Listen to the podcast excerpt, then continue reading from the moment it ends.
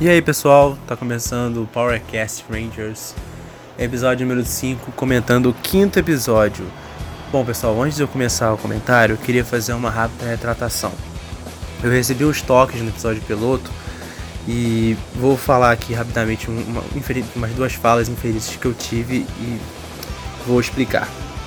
A primeira foi na fala em que eu disse que por conta de Power Rangers ter mais ação ele era feito era feito mais para mais atrativo para homens.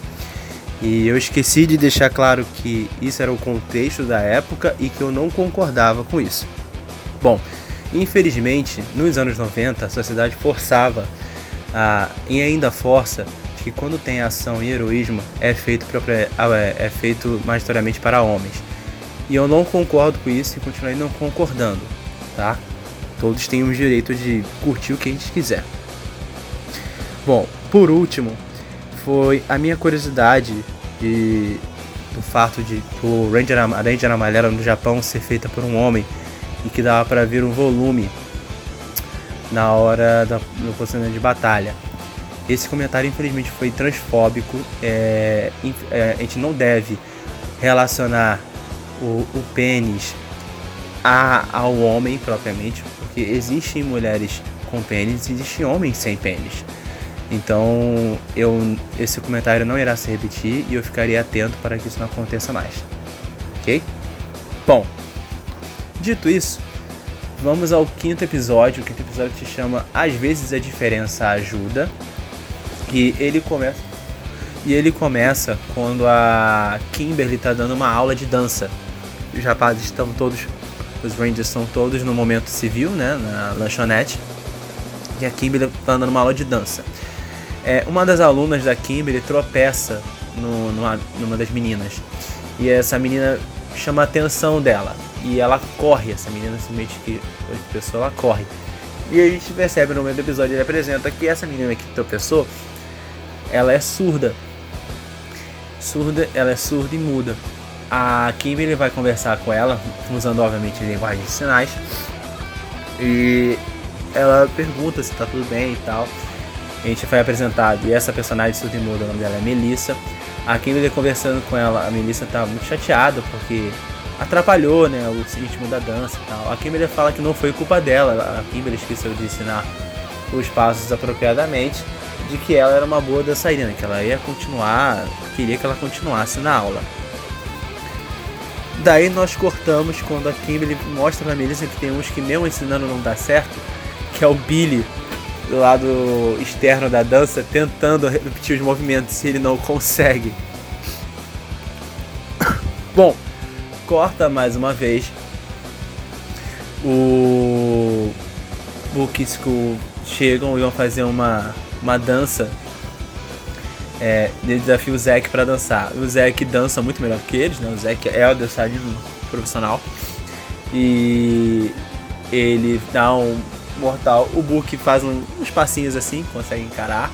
E depois na, na, na segunda vez o, o Zack se equilibra de cabeça para baixo no balcão né, da lanchonete. O Book vai tentar fazer a mesma coisa e acaba caindo pra dentro da lanchonete. Não dá muito certo.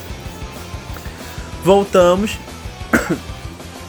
a Rita olhando pro, pro, pro Rangers. Mais uma vez uma curiosidade interessante, né? É, um, dos, um dos, dos lemas do Power Rangers e mais regras, né? Que o Zordon fala é que não podem revelar suas identidades. Mas a Rita sabe a identidade de todos eles. E a Rita observa eles o tempo todo. A Rita é meio que o Boninho, né? Fica observando sempre eles o tempo todo. E ela fala que música, jovens gostam de música, então ela vai trair os jovens com música ela cria um monstro que ele chama, toca uma sanfona e a partir da sanfona ela hipnotiza os jovens. E ela acredita que os jovens podem ser os Power Rangers ao mesmo tempo, vão atrair para lá. Bom, quando ela manda esse monstro, a Melissa consegue falar com a menina que tinha pensado, pedindo desculpas e tal, perdão, aí até tudo bem.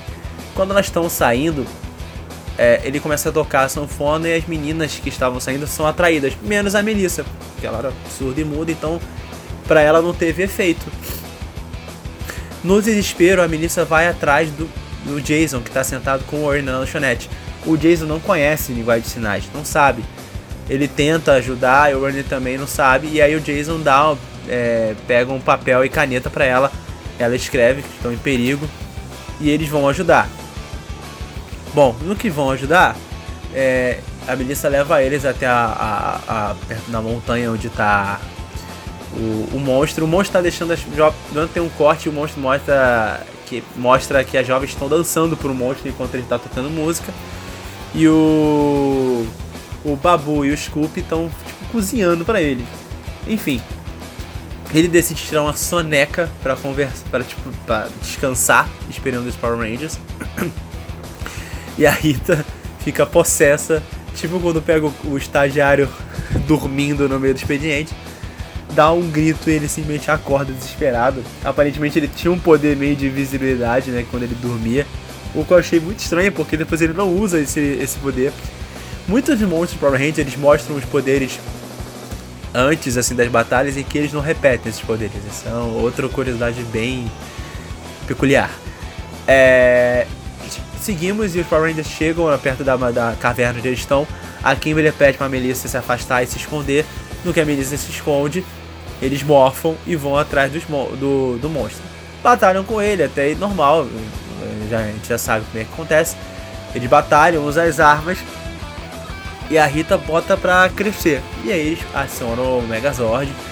É, é curioso que nesse episódio a gente vê a luta de Megazord mais explícita, por exemplo. Na hora que eles vão acionar o Megazord em modo de batalha, a gente vê pela primeira vez o botão que o Jason aperta para isso. A gente não tinha visto nos outros episódios. É a primeira vez que ele aperta o botão que tem tipo uma bolinha com a, a o símbolo do, do o símbolo do Megazord e outra bolinha com o símbolo dele, dele de Power do lado. Então acho que tem uma conexão, ele aperta o botão e aí gera uma conexão que é, uma faz é sequência Megazord iniciada. Antes a gente só tinha a fala da sequência Megazord, agora a gente tem, a gente sabe onde é o botão que ele aperta, né? Então a, a, a luta fica mais explícita os funcionamentos. Seguindo, eles conseguem derrotar o vilão, ele acaba derrotado e salva a, as meninas dali. Quando elas saem, a Kimberly e fala para ela que a Melissa ajudou, porque, cara, a Melissa chamou. A Melissa chamou ele. Se não fosse a Melissa e os Power Rangers, vocês estariam hoje aqui. E aí o pessoal agradece muito a Melissa, pô, tal, um abraço e vamos tomar um sorvete, galera. Uhul, vamos tomar o um sorvete. Corta pra aí, eles estão dançando novamente. E aí a Melissa chama o Billy pra dançar. O Billy, não, não, eu não, não, não. Ela chama, ele insiste e o. É engraçado as interações com o Billy, porque o Billy é um cara muito introvertido, muito inteligente, gênio, mas ele é muito introvertido. Então todas as cenas que meio que forçam uma interação social com ele são, são, são legais. Eu acho que fazer essas cenas são importantes até para as pessoas que são como ele, né? Para demonstrar que mesmo que você sendo uma pessoa introvertida, você pode é, socializar, você pode se tornar uma pessoa mais sociável, não necessariamente precisa ficar se fechando. Isso, isso é legal do episódio. Toda interação com o Billy mostra um pouco disso. E quando ela chama é, ele para dançar, eles começam a dançar, fazem um passo e do nada o Billy aprende um, um, um passo de, de break muito maneiro que ele roda, faz aquele clássico de break, né? Roda no chão três vezes, para o pessoal bate palma, é bem legal. E, e aí tem aquela fala, né? Tipo, pô, o Jason comenta com o Zack, ô oh, Zack, aprender linguagem de sinais, cara, pode ser muito legal pra gente ter interação mais. É, e a Kim ele fala, eu sempre adorei a Melissa, depois que ela ajudou as meninas dos Power Rangers a salvar, mais ainda. Aí o Zack fala, é, a gente pode aprender muito com ela. Então eu acho legal, esse episódio é, mostra que Power Rangers abraça a diversidade e abraça desde sempre, e esse episódio só reforça ainda mais isso. Outra coisa curiosa é que Power Rangers primeiro eles desenvolveram todo. Quando o Power Rangers é aceito pela Fox, eles desenvolvem todo o primeiro episódio piloto e lançam. No episódio piloto, a Fox tem um pico absurdo de audiência no primeiro episódio. A partir daí, eles têm que desenvolver tudo às pressas, porque era episódios diários. Então mostra que eles tiveram cuidado, né? Não fizeram de qualquer, qualquer jeito os episódios. Porque eles podiam muito bem. Esse episódio ele é curto, ele não é um episódio de uma trama gigantesca, é bem mais uma trama e luta. Só que ele foi certinho nessa trama para trazer um ponto bastante interessante. E nos tempos que eram, com certeza, né? Foi de fato bem legal fazer isso. E, então, tipo, é, é, é legal saber que eles fizeram as pressas, mas com cuidado sempre. Bom, pessoal, é, é isso. Terminando mais um episódio. Lembrando, é um podcast por dia comentando um episódio sobre Power, Mighty Morphin Power Rangers. Ok? É, amanhã a gente vem com mais um episódio, comentar o sexto episódio. Se você gostou do podcast, segue a gente no Twitter, PowerCastR, e no Instagram, PowerCast Rangers, ok? E segue também o Mega Power Brasil, queria agradecer que o pessoal tá curtindo os tweets da página, tá seguindo a página também. E quem sabe em breve ele vem participar aqui com a gente para comentar o episódio. Tá bom? É, valeu pessoal, forte abraço, tchau, tchau.